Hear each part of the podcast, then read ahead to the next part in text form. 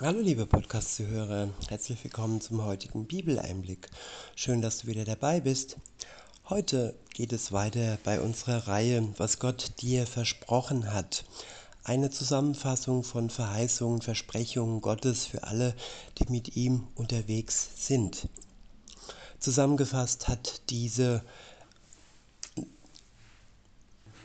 David Wilkerson in seinem gleichnamigen Büchlein was Gott dir versprochen hat. Veröffentlicht wurde dieses Büchlein im Asaf Verlag. Heute hören wir den zweiten Teil des Abschnitts Die Toten werden auferstehen. Und der erste Vers des heutigen Tages steht Moment, das steht im 1. Korintherbrief im 15. Kapitel, sind die Verse 21 und 22. Ich verwende die Übersetzung Hoffnung für alle. Dort heißt es, der Tod ist durch die Schuld eines einzigen Menschen, nämlich Adam, in die Welt gekommen Ebenso kommt auch durch einen einzigen, nämlich Christus, die Auferstehung, nämlich Christus die Auferstehung. Ja, die Auferstehung ist quasi das Gegenstück des Todes.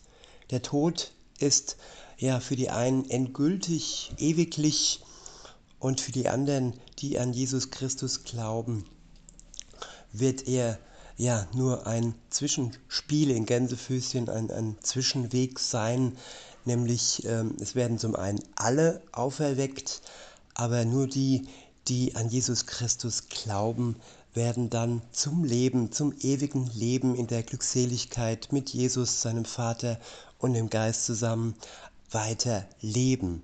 Die anderen werden auch auferweckt, aber sie werden dann nach dem Gericht Gottes in die ewige Verdammnis ähm, ja, gehen müssen. Insofern sollte jeder Mensch das Angebot Gottes annehmen, heute noch, denn heute ist die Zeit der Gnade. Heute bekommt man es ja wirklich geschenkt. Und jedes Geschenk hat ja ein Ablaufdatum. Ein Weihnachtsgeschenk äh, gilt für Weihnachten und äh, ja, wenn Weihnachten vorbei ist, dann ist auch das Geschenk nicht mehr gültig. So könnte man das übersetzen. Und äh, ja, in der Zeit der Gnade ist die Gnade Gottes noch gültig. Der Tod Jesu am Kreuz, den er für uns auf sich genommen hat, damit wir ohne Schuld in der Ewigkeit mit Jesus, dem Vater und dem Geist verbringen können. Weiter heißt es in den Versen, wir sind Nachkommen Adams und müssen alle sterben. Doch alle, die Christus nachfolgen, werden durch ihn zu neuem Leben auferweckt. Ja, alle sind wir Nachkommen Adams. Alle haben wir gesündigt und verfallen ja manchmal auch noch der Sünde. Und nur wer mit Christus in Verbindung ist, wer ihm nachfolgt, der wird durch ihn zu neuem Leben auferweckt werden, zu neuem Leben und die anderen zur ja zum Gericht und zur ewigen Verdammnis, was mit dem Leben nichts zu tun hat. Es ist ja kein schönes Ende und keine schöne Ewigkeit. Der nächste Vers steht im Johannesevangelium im elften Kapitel. Es ist der Vers 25. Ich verwende die Übersetzung revidierte Elberfelder. Dort heißt es, ich bin die Auferstehung und das Leben. Wer an mich glaubt, wird leben, auch wenn er gestorben ist. Ich wiederhole, ich wiederhole.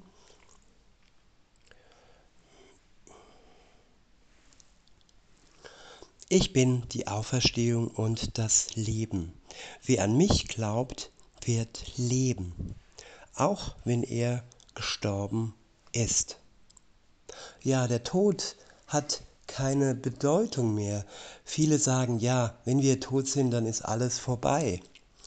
Und dann haben wir es nicht geschafft, etwas aus dem Leben zu machen.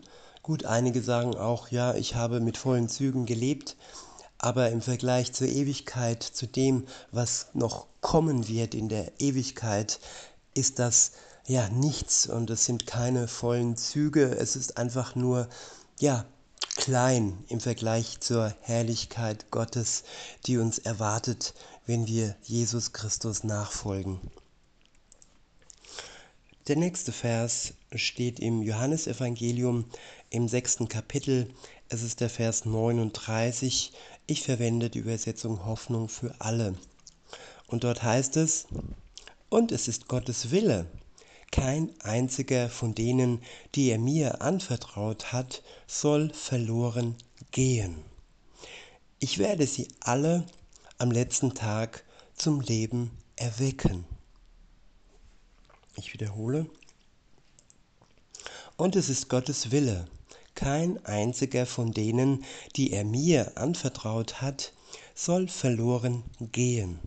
Ich werde sie alle am letzten Tage zum Leben erwecken. Ja, es ist der Wille Gottes, dass wir am letzten Tag auferweckt werden. Und keiner, der Jesus nachfolgt, der mit ihm in Verbindung steht, der mit ihm eine Beziehung hat, wird verloren gehen. Das ist ein Versprechen und Gott hält seine Versprechen. Also müssen wir den Tod nicht, ähm, ja, müssen wir keine Angst haben vor dem Tod, denn wir werden nicht übersehen und wirklich jeder und auch wir werden am letzten Tag auferstehen. Der nächste Vers steht im zweiten Timotheusbrief im ersten Kapitel. Es ist der Vers 10. Ich verwende die Übersetzung Schlachter. Dort heißt es, unser Retter Jesus Christus, der dem Tode die Macht genommen, aber Leben und Unvergänglichkeit ans Licht gebracht hat durch das Evangelium. Ich wiederhole.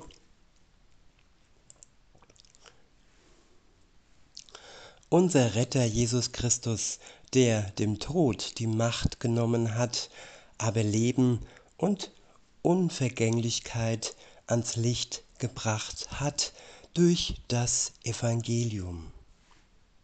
Ja, welcher Gott außer der wahre Gott und der Sohn Gottes in, ja, mit dem Namen Jesus Christus, wer kann es schaffen, dass er dem Tod die Macht nimmt? Und ja, und am Ende durch das Evangelium uns die Rettung und ewiges Leben in Glückseligkeit schenkt. Nur Jesus Christus, sein Vater und der Geist, ja, nur diese drei zusammen sind in der Lage, die Macht über unseren ganz persönlichen Tod, ja, zu überwinden. Nicht nur den Tod, seinen eigenen Tod hat er überwunden, und nein, die Macht hat er über den Tod aller Menschen. Der nächste Vers steht im, Thessalon im, ersten, Bu äh, sorry, im ersten Thessalonicher Brief im vierten Kapitel. Es ist der Vers 14. Ich verwende die Übersetzung Hoffnung für alle. Dort heißt es, wenn wir glauben, dass Jesus gestorben und auferstanden ist, so dürfen wir auch darauf vertrauen, dass Gott alle auferwecken wird, die im Glauben an Jesus Christus gestorben sind. Wenn er wiederkommt, werden sie dabei, werden sie dabei sein. Ich wiederhole, wenn wir glauben, dass Jesus gestorben und auferstanden ist, so dürfen wir auch darauf vertrauen, dass Gott alle auferwecken wird, die im Glauben an Jesus Christus gestorben sind. Wenn er wiederkommt, werden sie dabei sein. Wichtig ist hier zu erkennen, die im Glauben an Jesus Christus gestorben sind. Wer im Glauben, wer zu Lebzeiten an ihn glaubt und in diesem Glauben, mit diesem Glauben zusammen stirbt, der wird ewig leben. Er wird auferweckt werden zur Glückseligkeit, nicht zum Gericht und nicht zum ewigen, zur ewigen Verdammnis. Wenn Jesus wiederkommt, dann werden all die dabei sein, die zu ihren Lebzeiten ihm nachgefolgt sind. Der nächste Vers, und das ist der letzte für heute, der steht im zweiten Korintherbrief im vierten Kapitel. Es ist der Vers 14. Ich verwende die Übersetzung revidierte Elberfelder.